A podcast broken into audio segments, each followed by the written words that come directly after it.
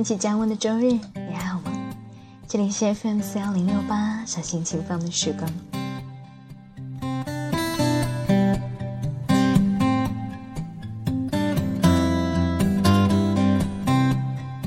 上海的天气最近已经接连下了好几场雨，一到下雨天，向阳性的生物就开始各种萎靡不振起来，就连我家里的 WiFi 也不幸躺着中枪。昨天一整天都是忧忧郁郁的，不是连不上，就是连上了却没有办法上网。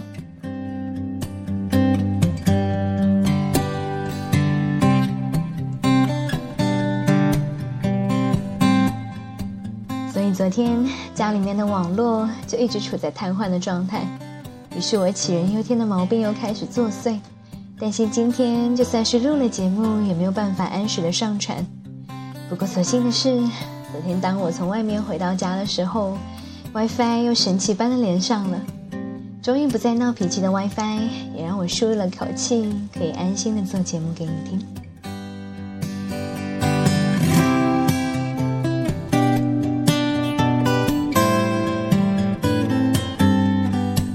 你呢？周围有没有向阳性的生物，总是在下雨天开始闹脾气？如果有。那要记得赶快去安慰一下他们忧忧郁郁的心情哦。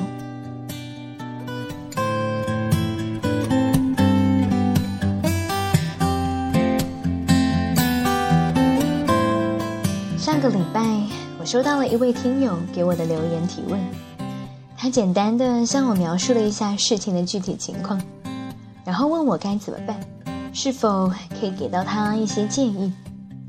而上个礼拜的我因为比较忙。所以拖延了一点时间才给他回复。过了两天，他就回复给我说，问题得到了解决，谢谢我的答复帮了他的忙。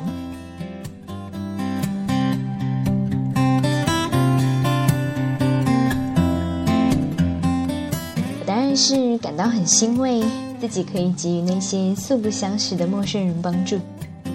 也就在昨天，当这位听友给我回复的时候。我在自己关注的一个微信号里面发现了这样的一篇文章。文章是一本书的书评，这本书是东野圭吾先生今年的新作，叫做《解忧杂货店》。在今年夏天的时候，我有被这本书的书名吸引，然后买回家阅读。虽然现在我仍然可以记得这本书大致的故事情节，不过对于一些小细节难免会淡忘。而在这篇。这篇书评里面，作者摘录了书中的一句话，我愕然的发现，这句话也同样出现在了我给那位听友的回复里。不知道这是纯属巧合，还是一个经常回答别人问题的人都会明白的想法。为此，打算读完现在正在阅读的书籍后，把这本书翻出来再读一遍。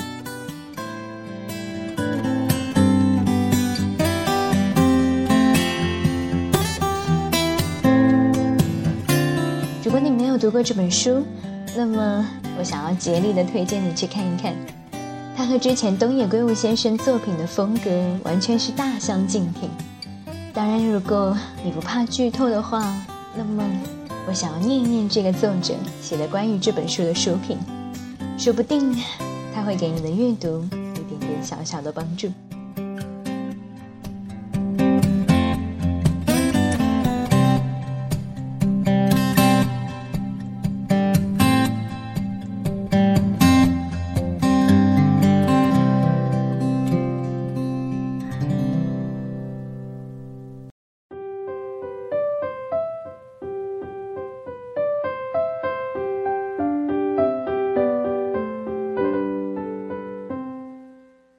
所谓羁绊，就是甜蜜的负担。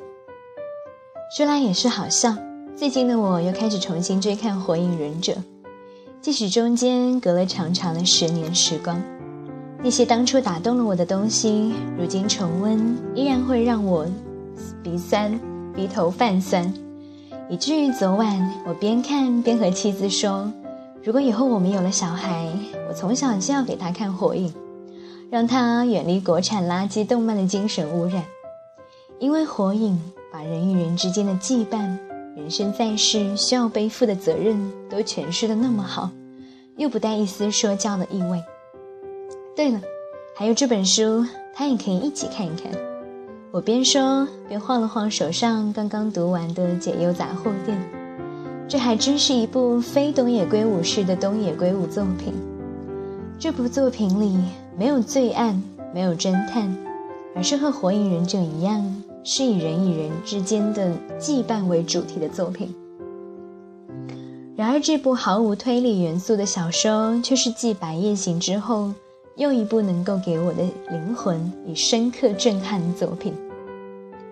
如果说《白夜行》是在地狱中行走，只能以头顶上微弱的星光来温暖自己的旅程话，那么《解忧杂货店》就是在晴好的日子里泛舟湖上的美好时光。那些看起来似乎毫无关联的细节。被风吹皱的水面，远处不知名的野花传来淡淡的香气，清澈的水底下轻轻舞动的水草，还有错船而过时陌生人微微颔首的微笑，都是组成这个幸福画面的必备元素，也是不能够轻易舍弃的羁绊，就像我们每个人的人生一样。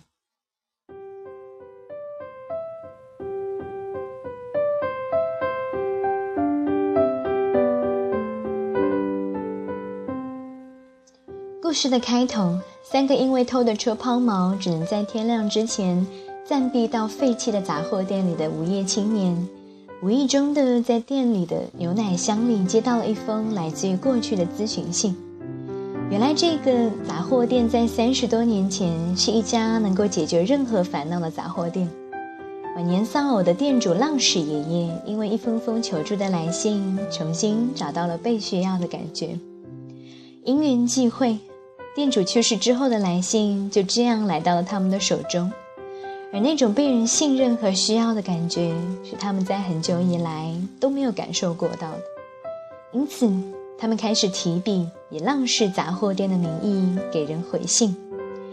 尽管错别字很多，语气也粗鲁不稳，但是他们和浪氏爷爷一样，是真心的对待这些信的。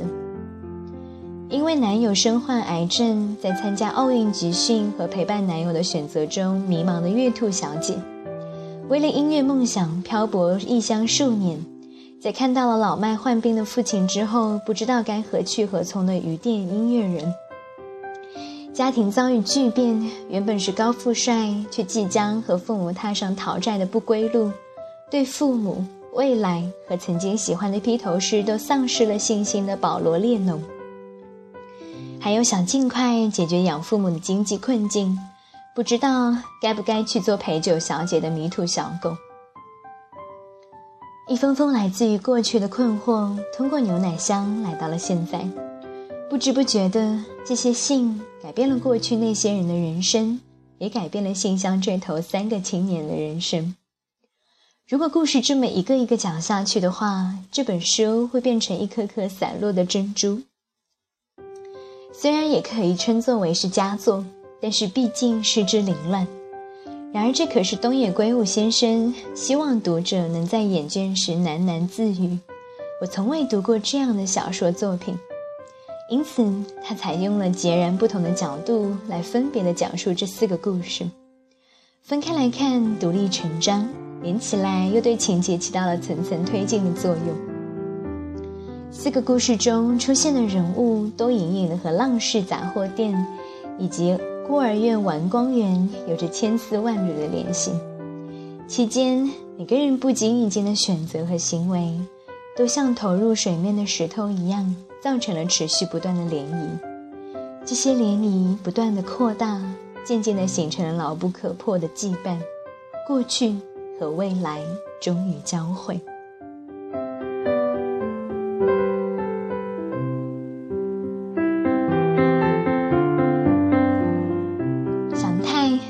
和性平，他们三个年轻人对这个不公的世界充满了愤怒和抵触的情绪。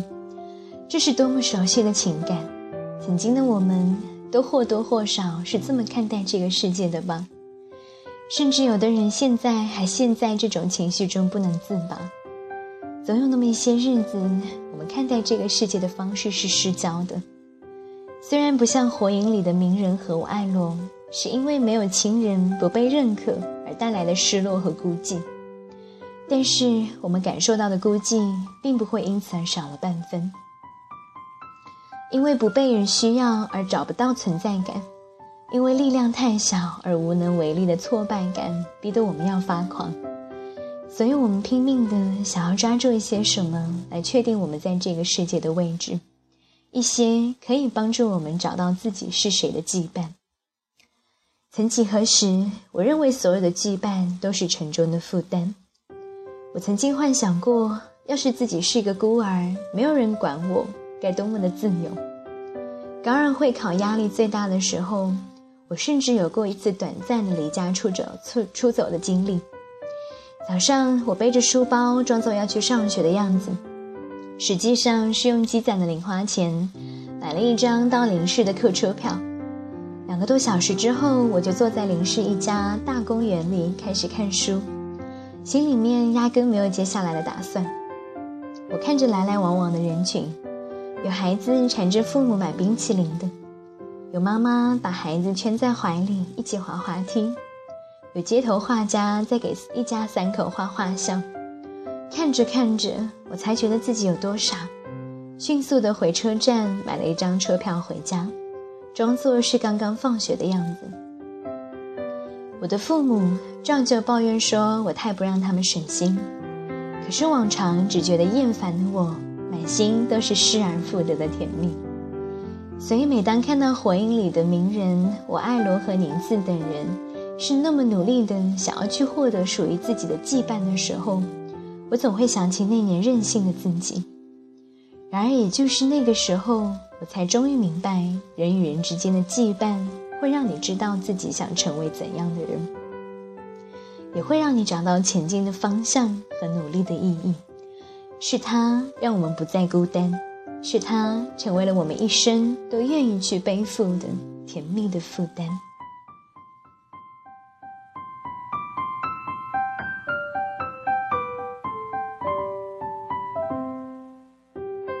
浪矢爷爷曾经和他的儿子说。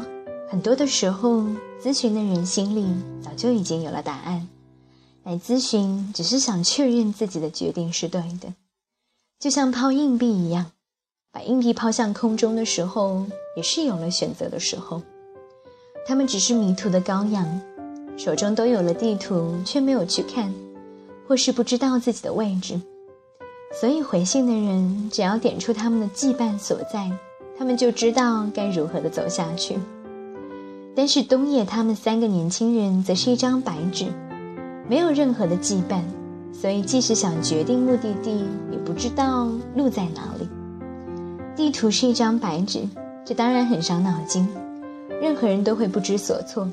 可是换个角度来看，正因为是一张白纸，所以才可以随心所欲地描绘出地图。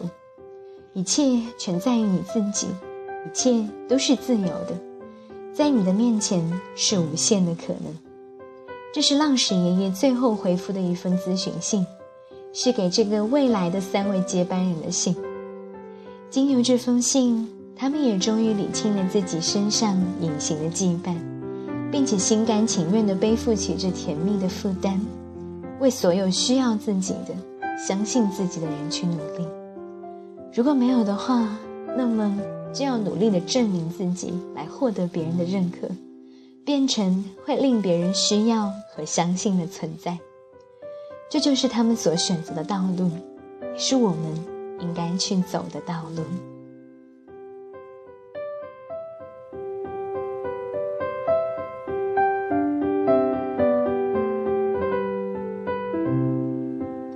感谢您的聆听，我们下期节目再见。